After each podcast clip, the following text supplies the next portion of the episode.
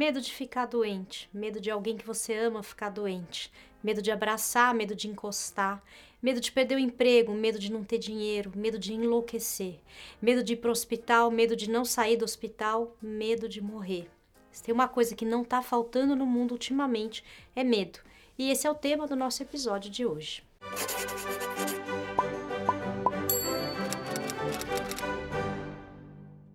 Para a gente começar a falar de medo em tempos de coronavírus, a gente vai trazer aqui a visão de uma pessoa que viveu essa história de dentro. A gente pediu para Yara Nogueira, que teve Covid-19, viveu essa experiência de idas e vindas ao hospital, exames, isolamento, para contar como é que foi. Quando a gente perdeu o paladar, a gente teve muito medo de ser a Covid. Como eu já estava com problema no pulmão, eu decidi fazer um teste. Fiz esse teste, à espera do resultado do teste já foi uma, uma coisa que me gerou muita aflição. tive que fazer uns exames, durante um exame acho que eu fiquei muito nervosa, era um pouco dolorido e eu desmaiei, então tive que tomar um sorinho porque eu também estava desidratada. E nessa sala, que era só para pessoas com Covid, eu tive medo do medo dos outros, porque as pessoas que chegavam estavam também com esse sentimento do o que, que pode acontecer comigo, por que, que eu tô aqui? O meu medo depois virou quando que, isso, quando que eu vou parar de transmitir esse vírus, né? Foi o que ficou na minha cabeça. E se eu achar que eu já parei de transmitir e transmitir para minha mãe, para meu pai? Vem muita coisa ruim na cabeça, né, nessas horas. Não sei se vocês repararam o sobrenome dela, mas a Yara é irmã do Francisco e foi conversando muito com ele que ela conseguiu juntar forças para lidar com tantos medos. O objetivo do episódio de hoje é justamente esse: a gente lembrar que o medo, que é um desses sentimentos que a gente chama de ruins, ele pode ser melhor compreendido e até diminuir um pouco se a gente puder falar sobre ele. E o que é o medo? Segundo o DSM-5, que é o Manual Diagnóstico e Estatístico de Transtornos Mentais da Associação Americana de Psiquiatria, o medo é a resposta emocional à ameaça iminente, real ou percebida. Nós temos uma ameaça real, o novo coronavírus, que provoca uma resposta emocional em qualquer um que compreenda o que ele significa. Então é muito importante saber que é normal sentir medo da Covid-19, que isso não faz de você uma pessoa fraca, uma pessoa boba, nem necessariamente é uma patologia. O que é importante é você observar se o seu medo é paralisante, se ele te impede de fazer as coisas básicas no seu dia a dia ou se te deixa muito angustiado. Nesses casos, vale a pena procurar um profissional de psicologia ou psicanálise para tentar entender do que se trata. Fora isso, tudo bem sentir medo, não é um sentimento agradável, mas ele até que pode ajudar a gente. Como assim, gente? O medo pode ajudar? É o seguinte: quando a gente reconhece o medo, a gente tende a se cuidar melhor.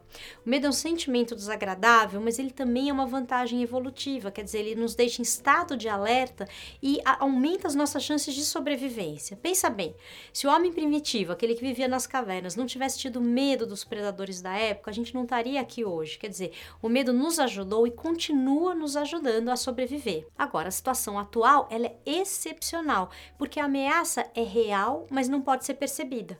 E não pode ser percebida porque o inimigo, o vírus, é invisível. E a gente quer chamar atenção para esse fato porque ele é fundamental. Ele vai afetar as nossas relações e vai afetar o nosso medo. O vírus, que é facilmente transmitido pelo ar, pelas gotículas, transforma o outro em um possível vetor de transmissão. E ainda tem muitas pessoas assintomáticas que continuam transmitindo o vírus por muito tempo. Então, a gente começa a sentir medo de qualquer um que se aproxima de nós. A gente começa a ter medo das nossas relações, e isso não é nada simples. Isso vai provocar na gente um desamparo muito grande, e junto com o medo, a gente começa a se sentir sozinho e vazio daquilo que nos liga à vida. Então você deve estar se perguntando como que a gente faz para lidar com tudo isso. Em primeiro lugar, lembrar que o medo é apenas um sentimento e que, como qualquer sentimento, é normal que ele se apresente em nós. E como qualquer sentimento, ele também passa. Parece simples demais, mas é importante lembrar disso, porque é muito comum a gente sentir medo e ainda sentir medo porque está sentindo medo. Como disse o psicanalista Joel Birman numa entrevista recente, as pessoas se sentem esvaziadas do elan vital de forma que a única maneira de se contrapor a isso é investir naquilo que seja vital para você e falar com as pessoas que são vitais para você. Precisamos exercer o nosso desejo de viver. Essa dica é muito parecida com a dica que a gente deu no episódio 79, quando a gente falava que a busca pelo prazer é um antídoto contra o cansaço dessa quarentena. Dá uma olhada no episódio, o link está aqui no descritivo. Uma terceira coisa que a gente pode fazer para lidar com o nosso medo é buscar informações que nos acalmem e que nos ajudem a tomar atitudes positivas, ações positivas.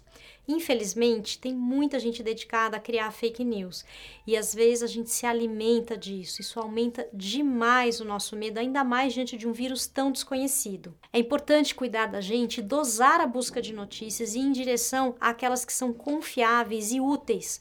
Por exemplo, você sabia que, segundo a OMS, até o momento que a gente está gravando esse episódio aqui, mais de 93% das pessoas que foram contaminadas sobreviveram. Esse é o tipo de notícia que pode te ajudar a se acalmar e sentir menos medo. A nossa quarta sugestão é você se lembrar que você pode ter muitos sentimentos ao mesmo tempo.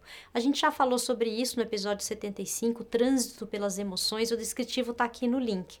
Então, se você tiver sentido medo, você pode, ao mesmo tempo, procurar atividades que façam você rir, relaxar ou se acalmar. Quer dizer, você pode ter medo com calma, você pode ter medo com carinho e compaixão por você mesmo, por você mesma. E a quinta dica que a gente tem para te dar, talvez a melhor delas é fazer análise, fazer psicoterapia.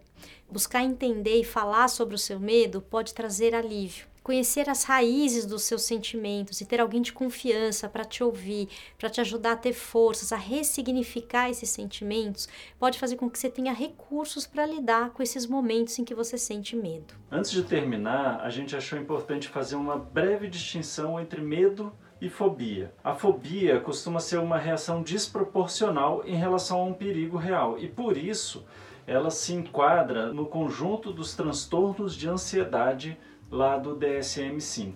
Como a gente falou no caso das vantagens adaptativas para a sobrevivência, se o medo pode ajudar a gente a sobreviver, a fobia impede a gente de viver normalmente. Mas esse talvez seja um assunto para um outro episódio. Ah, pera, pera, então que eu também quero falar um negócio antes desse episódio terminar. Porque é o seguinte, ó, lá no começo a gente falou assim: ah, quando a gente tá com medo, ele ajuda, a gente evoluiu, a gente começa a se cuidar. Ok, é verdade, mas presta atenção, tá?